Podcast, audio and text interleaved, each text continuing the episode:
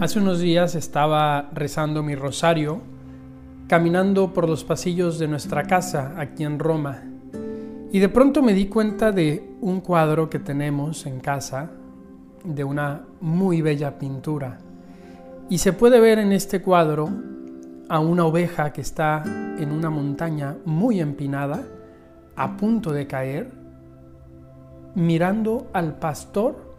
que se inclina con riesgo de caerse intentando salvarla, intentando rescatarla. Es una pintura dramática, es una pintura que transmite muchos sentimientos encontrados de miedo, de desesperación que puede estar viviendo tanto la oveja como el pastor, que están con riesgo de perder los dos la vida.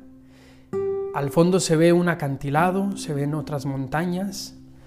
eh, un ave, un águila que está volando, está sobrevolando por ese terreno y no sabemos qué sucede después, no sabemos qué pasa después de ese momento que el artista eh, refleja en esta pintura, pero realmente te deja reflexionando en muchas cosas. Yo estaba, como les decía, rezando mi rosario, caminando como muchos otros días lo hago por esa zona, pero fue la primera vez que realmente me di cuenta de la existencia de ese cuadro, que realmente este cuadro empezó a hablar a mi corazón, empezó a hablar a mi interior y por eso quisiera en este miércoles compartir esta anécdota. Ya he comentado muchas veces cómo Dios nos habla y nos habla a través de las cosas más ordinarias de nuestra vida. A veces podemos estar esperando que nos hable de manera muy directa, muy tangible, que se nos aparezca o que nos hable físicamente. Y eso puede que suceda alguna vez si Él lo quiere, si eso nos ayuda a nuestra santificación. Pero lo más ordinario es que Dios nos hable a través de las cosas más ordinarias de la vida,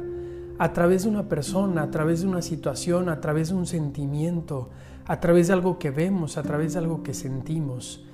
Y en esta ocasión Dios me habló a través de este cuadro, porque después de esta breve distracción, cuando terminé mi rosario, dije, le voy a tomar una foto a este cuadro, porque realmente me ha gustado mucho. Le tomé la fotografía desde mi celular y como lo hago muchas otras veces, después le edité con un programa que tengo ahí en mi teléfono.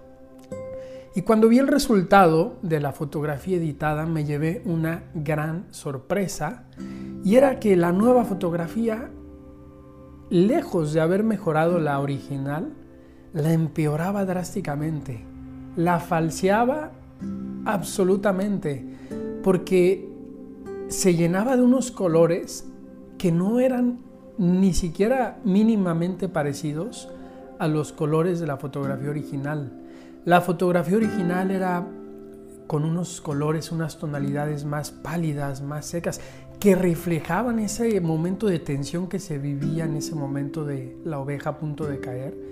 Y obviamente me quedé con la primera, me quedé con la que más se asemejaba a la realidad de esa pintura. Y esto me hizo entender qué es lo que sucede cuando en nuestra vida, en nuestra relación con Dios, hacemos lo mismo.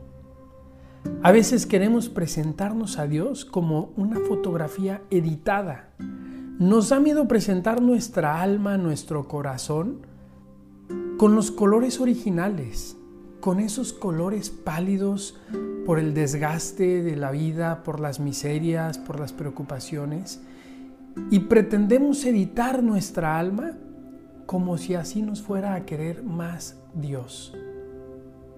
Y qué error tan grande es querer presentarnos así ante nuestro Padre Dios, porque Él nos ama como somos. Él nos quiere así como somos, con nuestro barro, con nuestras miserias, con esos colores opacos, con esas carencias desde el punto de vista estético que puede tener un cuadro, porque ningún artista es perfecto.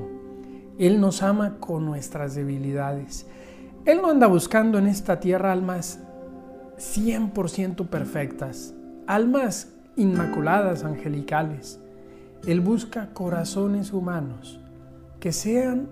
conscientes de sus fragilidades, conscientes de sus debilidades, pero que confían en Él para intentar superarlas, para seguir adelante, para crecer hacia una vida más santa, hacia una vida más plena.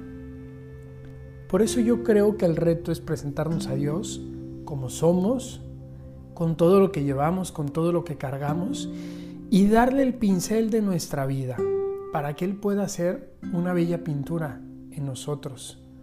para que Él pueda llenarla de color,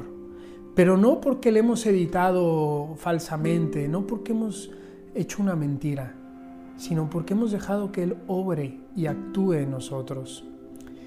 No sé si conozcan la historia de Carlo Acutis, un jovencito de apenas 15 años que murió en el 2006 por leucemia, estudiante italiano y aficionado a la computación. Él era un hombre de mucha fe, un joven de mucha, mucha fe, y fue conocido por documentar los milagros eucarísticos y subirlos a un sitio de internet. Pues él tiene unas frases muy buenas que luego les invito a investigar su vida, pero una de sus frases es, todos nacen como originales, pero muchos mueren como fotocopias. Qué frase tan interesante. Todos nacemos como originales, pero muchos morimos como fotocopias. Porque a veces, en lugar de aceptarnos como somos, en lugar de partir de nuestra realidad para crecer, queremos ser como los demás, queremos parecernos a otros, queremos imitar los talentos, las cualidades que tiene otra persona, porque dejamos de ver que a pesar de nuestras debilidades también tenemos muchas cualidades, también tenemos muchos dones, muchos talentos.